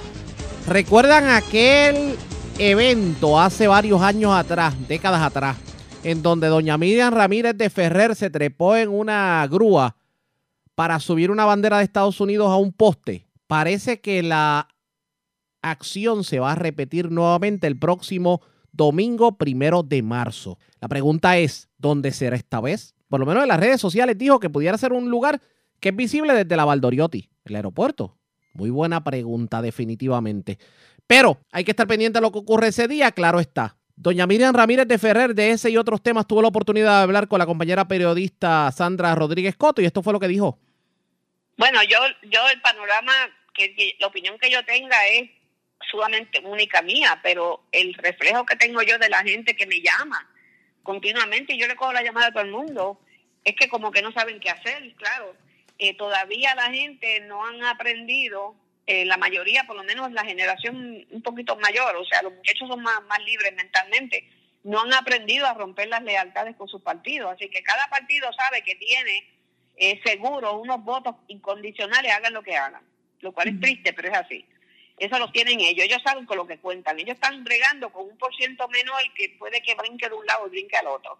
Este, yo creo, lo que me llega a mí es que la gente no está contenta con los candidatos disponibles, con ninguno, ni a los partidos nuevos siquiera. Así es. No, la- están, no están contentos y entonces cuando se, por ejemplo, se retira el, el candidato de, de los populares a comisionado para entrar a este hombre de momento, pues levanta bandera. Quizás antes no levantaba bandera, pero con todo lo que yo vengo diciendo y diciendo y repitiendo y repitiendo, pues entonces ellos te dicen, espérate, que esto es verdad, nos están trayendo a esta persona que viene a proteger los intereses de otros, no los míos. Doña Miriam, en el caso del partido, del partido Nuevo Progresista, ¿cómo usted ve la contienda entre Pierluisi y, y Wanda Vázquez? Bueno, este, yo quisiera que hubieran un poquito, que hubieran por lo menos uno o dos más corriendo. Porque aparentemente mucha gente pues no tienen todavía suficiente conocimiento ni están seguros que quieren a Wanda pero también están igual con Pierluisi, también miran a Pierluisi como un elemento y un agente de los grandes intereses. Este Pierluisi tuvo su turno al bate y no hizo nada en Washington para la estabilidad, no hizo absolutamente nada. No hay nadie setando a Jennifer González, que tampoco ha hecho nada más que presentar. Tú sabes que cuando tú presentas un proyecto, eso no, eso no sirve para nada. Es más, es un papel que tú sometes y lo pones en récord que lo presentaste, pero eh, no es así como funciona. Yo bregué con el proyecto John, que me tomó un tiempo, y el trabajo que hay que hacer para eso es, es espectacularmente grande. Y ese trabajo, no, yo no lo he visto que lo ha hecho ni Pierluisi, ni Jennifer, ni nadie. No he visto que lo han hecho ninguno. Y las veces que lo hicimos yo con, con el congresista John y sus ayudantes, que yo literalmente cuando casi me tenía que mudar a Washington, cuando yo lo hice y el proyecto estaba terminado, iba un agente del PNP, el, el gobernador o quien fuera, y pedía que se retirara. Porque esas son las órdenes que River recibió del, del Deep State, que están en contra totalmente a todo lo que le vendieron al pueblo sobre la estabilidad. O sea, Tú que sabes, usted- pero eso- ellos cuando hacen esos papelitos entre ellos, yo hice un proyecto tal y cual.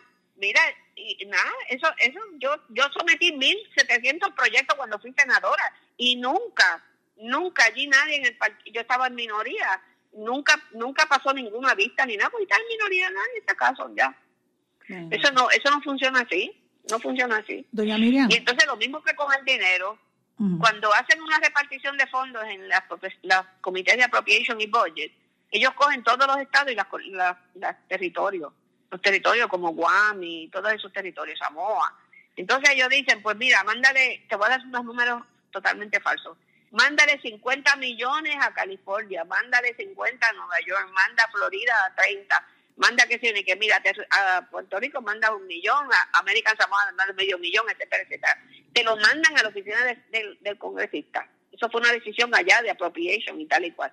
Y entonces la oficina del congresista hace un comunicado de prensa diciendo todo el dinero que ha conseguido ese congresista para su distrito. Eso es automático, ¿ok? o sea, que, que- Para que tengan un- idea. I think knowledge empowers. O sea, que ya, que ya está, que el pueblo puertorriqueño está siendo engañado. Bueno, no sabiendo engañar, ella está informando que ese dinero viene, pero que no se crea nadie que se está cortando las patas para hacerlo, tú sabes, Ok. no automático. Hay veces que se consiguen algunas propuestas en particular, pero en este particular caso, eso siempre, eso es típico, lo hace ella, lo hacen todos los congresistas, le informan a sus constituyentes el dinero que le llegó del Congreso de Estados Unidos y reclaman de alguna forma o de otra, pues que ellos estaban eh, pendientes y estaban buscando esos chavos. Ha habido proyectos individuales. Por ejemplo, el proyecto del tren urbano de Roselló, Eso fue fuera del presupuesto normal y quien lo consiguió fue el congresista John Micah. El congresista John Micah se tiró de pecho cuando estaba de, de- en el presidiendo el comité de transportación y consiguió el dinero ese, millones y millones para el tren urbano. Y luego, a- al cabo de dos o tres años, le dan millones y millones ahora a Stephanie Murphy, que es de Vietnam o no sé dónde, una congresista, para que le corriera en contra y lo tumbaron. Imagínate. Doña Miriam, y, y pero, para poner en perspectiva, ya que usted tiene tanto conocimiento del, del, de cómo se, el intríngulis allí en Washington, eh, quiero hablar primero de los demócratas. Yo sé que usted es republicana, pero ¿cómo usted ve la contienda demócrata? Eh, entre, entre ahora Bloomberg con toda la pauta publicitaria que le está haciendo y, y eh, el, ¿verdad? Bernie Sanders, Biden, ¿cómo usted ve esos Bueno, candidatos? mira, ajá, la, eh, este, yo estaba hablando con un americano, amigo mío, cuando todos son americanos, yo no debía decir así, pero es un gringo, vamos a ponerlo así, de Washington sobre los demócratas y la pelea que tienen, que ya- yo lo llamo un catfight allí en la, en la demonizo, pero sí, me, me recordó que uno tiene la memoria corta, que cuando Trump corrió era el menos probable de ganar, porque estaba corriendo contra Jeb Bush, contra una serie de personas conocidas, eh, con experiencia política y tal y cual, y Trump llegó allí como una tormenta insultando a todo el mundo, insultaba, le dijo a Fiona, una mujer que muy querida en el Partido Republicano, este, ¿verdad? Una, una mujer normal, y le dijo que era fea, que no podía ser presidente, o sea, yo estaba en shock, yo le hice campaña en contra de todo, como loco, porque yo dije, "Eso- esa persona no puede llegar a la presidencia, y ganó, y ganó porque la gente vio algo en él que yo no vi hasta después, que era que podía con esa personalidad ponerle en jaque mate a gente que están, al- al- vamos a ponerle al deep state, vamos a ponerlo así por, por definir algo. Bueno, pues yo ahora mismo estoy en shock viendo los debates demócratas, me han parecido como que la gente está insultándose uno a los otros, este, la Warner le cayó encima a Bloomberg, este, el Biden, el Biden a veces está por las nubes, otras veces está en la cola, este, o sea que veo esto bien, bien, bien fluido.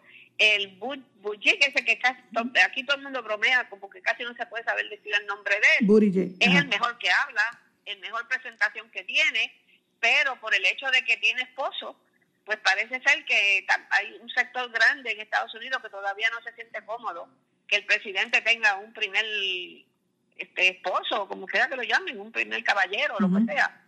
Así que cada cual tiene su pequeño defecto. A mí me gustaba mucho una señora que se llama Amy, pero parece que no ha tenido suficiente empuje y dinero para poder combatir contra los otros. ¿Y qué le parece a Este, usted? eso puede eh, favorecer a Trump, porque Trump ha ganado adeptos precisamente porque eh, eh, tiene, parece que tiene una capacidad de trabajo increíble. Él puede tener como siete o ocho cosas corriendo a la vez. Y se ha enfrentado a los, a los a Ucrania, a Irán, y- a Ira- Irán, se ha enfrentado a los chinos, se ha enfrentado a los mexicanos, se ha enfrentado a los a Corea del Norte. y, los ha Este, y los ha insultado también, doña Miriam. Sí, sí, sí, está bien, pero que pero parece que hay muchos americanos que como que parece ser en las encuestas que le gusta eso. O sea, él no está perdiendo, en, en ocasiones está ganándole a todos los candidatos demócratas.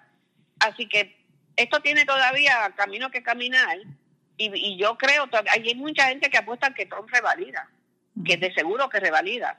Este, y ahora Bernie Sanders está arriba, pero Bernie Sanders, este, la campaña que le llevan en contra a sus propios este, correligionarios que están corriendo contra él, más el hecho de que tuvo un infarto hace como dos o tres meses y que es viejito, pues lo van a tratar de lo van a tratar de, de sacar en la campaña.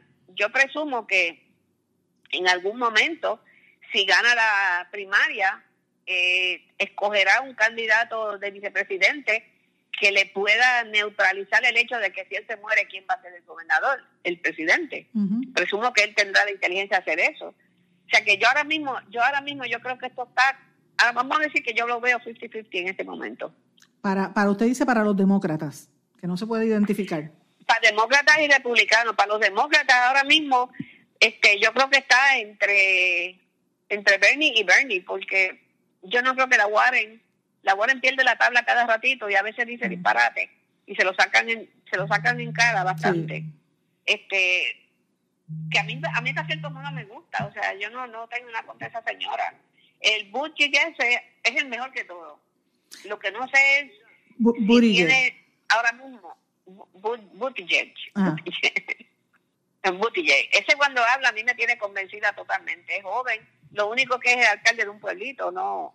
Pero pero me gusta todo. No sé si él puede, si estamos, el, el país está suficientemente maduro para bregar con un- una persona este que interesa, que está casada con uno de su mismo sexo, como presidente de los Estados Unidos, pero el mundo está evolucionando. Uno, to- o sea, cuando tú tienes la edad mía, tú piensas, por ejemplo, 70 años para atrás y las cosas son bien diferentes. Así que yo yo soy, mi abuela que murió de 104 decía, yo le decía, bueno, Huilla, yo le decía, Huilla, ella, yo decía, en tus tiempos, ¿qué pasaba? Y me dice, en mi tiempo es hasta que yo cierre los ojos. Estos son mis tiempos, yo tengo que vivir con mi tiempo. Y yo pienso igual que ella. O sea, que, que, que mis tiempos, cuando le preguntan, doña Miriam, no es el en el pasado, en el tiempo es el presente, en el momento. Claro, tú eres, es tu tiempo hasta que tú cierras los ojos y te mueres. Aquella gente que te quieren ubicar a ti, que tú te quedaste en los 40 o en los 50, están cometiendo un grave error porque si Dios te da para vivir hasta los 100, es porque se supone que tú estás viviendo en ese mundo a los 100 en pleno, con todos los derechos de todo el mundo. Tú puedes tener tus opiniones, las puedes tener en cualquier momento, pero son tus tiempos, ¿no? Tu tiempo no es pasado, tus tiempos son hasta que te mueres. Pero ya ustedes escucharon, esa es la posición de doña Miriam Ramírez de Ferrer. Ella siempre tiene dudas en la forma en que en Puerto Rico se está trabajando todo lo que tiene que ver con eh, la estadidad, sobre todo por parte del Partido Nuevo Progresista. Vamos a ver qué ocurre el próximo primero de marzo. Ustedes pendientes a la red informativa. La red le A la pausa, regresamos a la parte final del noticiero estelar de la red informativa.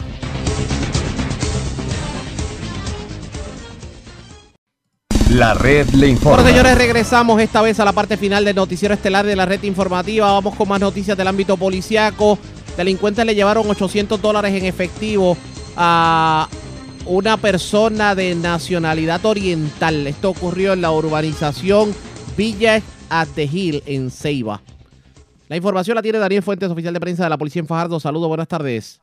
Saludos, buenas tardes. Un robo fue reportado a las 10 y 30 de la noche de ayer. Esto fue en la urbanización Village at the Hill en Ceiba. Según alega la querellante de nombre eh, ori- oriental, eh, que al llegar a su residencia, alguien utilizando un arma de fuego le propinó un golpe en el área del rostro, eh, apropiándose de, su cartera, la cual en su interior contenía 800 dólares en efectivo, un celular marca iPhone y documentos personales. La perjudicada pues, fue transportada por su esposo al hospital IMA San Pablo de Bajarlo, donde el doctor de turno le tomó, varios puntos de sutura. Su condición es estable. Agentes adscritos al Cuerpo de Investigación Criminal Área Fajardo continúan con la pesquisa. Esto es lo que tenemos hasta el momento. Buenas tardes. Y buenas tardes para usted también, Daniel Fuentes, oficial de prensa de la policía en la zona de Fajardo. Señores, eh, antes de ir a la, antes de enganchar los guantes, debo decir, vamos a la voz de América. Yoconda Tapia y John Burnett nos resumen lo más importante acontecido en el ámbito nacional e internacional. El presidente Donald Trump está de visita oficial a India y anuncia un acuerdo militar y el avance de un pacto comercial. Hoy entra en vigencia la nueva norma de carga pública para los inmigrantes a Estados Unidos. Autoridades mexicanas no anticipan actos de violencia luego de la extradición de un capo del narcotráfico. Y hoy en Los Ángeles se celebrará la vida de Kobe Bryant y de su hija en una ceremonia que promete mucha emotividad. Cordiales saludos desde Washington. Soy Yoconda Tapia. Hoy es lunes 24 de febrero de 2020. Me acompaña en el estudio John Burnett. Están en sintonía de La Voz de América. El presidente Donald Trump dijo hoy que Estados Unidos firmará un acuerdo para vender helicópteros y otros equipos estadounidenses por valor de 3 mil millones de dólares al ejército de la India. El anuncio se produjo cuando el presidente Trump habló en un mitin de bienvenida en la ciudad occidental de Ahmedabad, en India, frente a una multitud de más de 100.000 personas y en compañía del presidente indio Narendra Modi. Me complace anunciar que mañana nuestros representantes firmarán acuerdos para vender más de 3 mil millones de dólares en lo último en tecnología de punta, helicópteros militares y otros equipos a las Fuerzas Armadas Indias. Antes de la visita, el presidente Trump había dicho que un nuevo acuerdo comercial importante entre los dos países no sería parte de este viaje, pero en su discurso prometió que los dos países harán uno de los mayores acuerdos comerciales y dijo que es optimista de que él y Modi puedan llegar a un acuerdo bueno, incluso excelente, para ambas partes. El mandatario celebró a India como una democracia exitosa y dijo que ambos países están comprometidos a trabajar juntos para combatir el terrorismo. Estados Unidos e India también están firmemente unidos en nuestra firme decisión de defender a nuestros ciudadanos de la amenaza del terrorismo radical islámico. La visita de Trump comenzó con una alfombra roja de bienvenida en el aeropuerto de Ahmedabad, en el estado natal de Modi, Gujarat. Miles de personas vitorearon a lo largo de una ruta de caravanas mientras Trump y Modi viajaban a una corta distancia hasta una parada en el ashram de Mahatma Gandhi. Se desplegó un pequeño ejército de trabajadores antes de la visita de Trump a Ahmedabad para construir un muro de 400 metros de largo en la ruta de la caravana para bloquear la vista de donde viven los pobres. El proyecto de embellecimiento también incluye la colocación de aproximadamente 150.000 macetas de plantas. Después del evento en el estadio de Ahmedabad y antes de dirigirse a la capital, Nueva Delhi, el presidente y la primera dama, Melania Trump, harán una visita rápida a la atracción turística más famosa del país, el Taj Mahal. A partir de hoy, la administración Trump ejecutará la denominada regla de carga pública que fue aprobada por la Corte Suprema de Justicia y que está a la espera de un litigio en curso e impactará a los ciudadanos extranjeros de bajos ingresos que buscan visas de inmigración a estadounidense a Estados Unidos, más bien, o residencia permanente en el país. Las nuevas reglas otorgan a los funcionarios consulares o de inmigración de los Estados Unidos una mayor autoridad para negar a los solicitantes que hayan recibido apoyo público en forma de beneficios en efectivo o asistencia para la vida o que puedan necesitar dicho apoyo en una, una vez en los Estados Unidos. Los expertos como Mark Greenberg del Instituto de Política Migratoria afirman que las normas son una prueba de riqueza dirigida a los desfavorecidos económicamente. Las personas que tienen más activos tienen menos probabilidades de estar en riesgo y potencialmente aquellos que tienen menos educación o familias más grandes o ingresos más bajos tendrán muchas más probabilidades de estar en riesgo de denegación según la prueba. Mientras los partidarios de la regla de carga pública desestiman las acusaciones de parcialidad, tal y como expresa Mike Howell de la Fundación Heritage. Es una regla neutral que se aplica a todas las personas de todos los colores, ya sea blanco, verde, marrón, amarillo o de cualquier país, lo mismo. Si eres una persona acomodada de una raza o de un país, vas a estar mejor que una persona de otra raza de otro país. Se espera que la política resulte en menos visas de inmigración y tarjetas verdes aprobadas. De acuerdo con el Departamento de Seguridad Nacional, el solicitante puede mejorar las posibilidades de una visa de inmigración al mostrar comprobantes de activos o ingresos financieros, seguro médico privado, oferta de empleo en Estados Unidos o compromiso de apoyo financiero de alguien que reside aquí en el país. La política entra en vigencia hoy en todos los estados de la nación excepto Illinois, donde está suspendida debido a una decisión de un tribunal federal. El aspirante a la nominación demócrata para la presidencia 2020, Bernie Sanders, ganó los caucus demócratas de Nevada consolidando más bien su liderazgo en la primera competencia en un estado étnicamente diverso. Después de un empate virtual en Iowa, la victoria en New Hampshire y una clara victoria en Nevada, el senador Bernie Sanders pidió la unidad de su partido.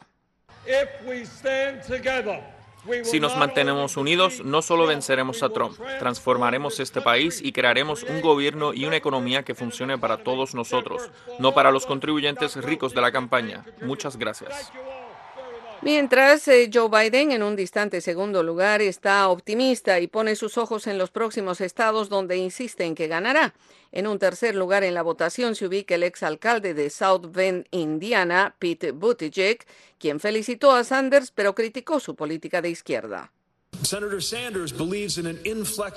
El senador Sanders cree que una revolución ideológica inflexible que excluya a la mayoría de los demócratas, sin mencionar a la mayoría de los estadounidenses. Por su parte, la senadora Elizabeth Warren se ubicó en cuarto lugar y muchos votantes cambiaron su apoyo en el proceso del caucus, como una que cambió de Warren Sanders, ella es Kimberly Carr.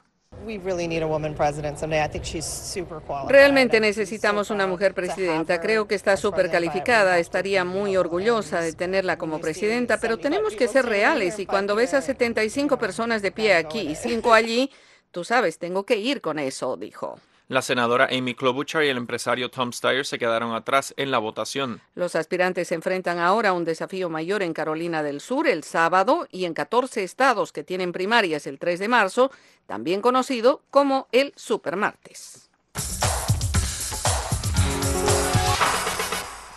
El asesor de Seguridad Nacional de Estados Unidos, Robert O'Brien, dice que no ha visto ninguna evidencia de que Rusia esté haciendo algo para ayudar al presidente Donald Trump a ser reelegido, pero reconoció que no ha buscado informes de inteligencia que aleguen que Moscú está interfiriendo en el proceso de elecciones 2020. Sus declaraciones se dieron en la cadena de noticias ABC.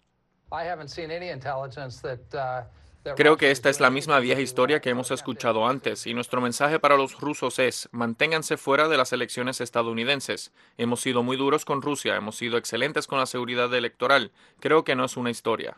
Trump anunció la semana pasada que nombraría al embajador de los Estados Unidos en Alemania, Richard Grenell, como director interino de inteligencia nacional, luego que le retirara la confianza al anterior director interino, Joseph Maguire.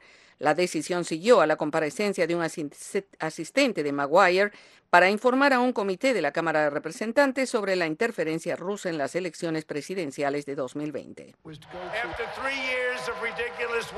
Después de tres años de ridículas cacerías de brujas y cruzadas partidistas demócratas, por cierto, creo que están comenzando otra, dijeron hoy que Putin quiere asegurarse de que Trump sea elegido. Aquí vamos de nuevo.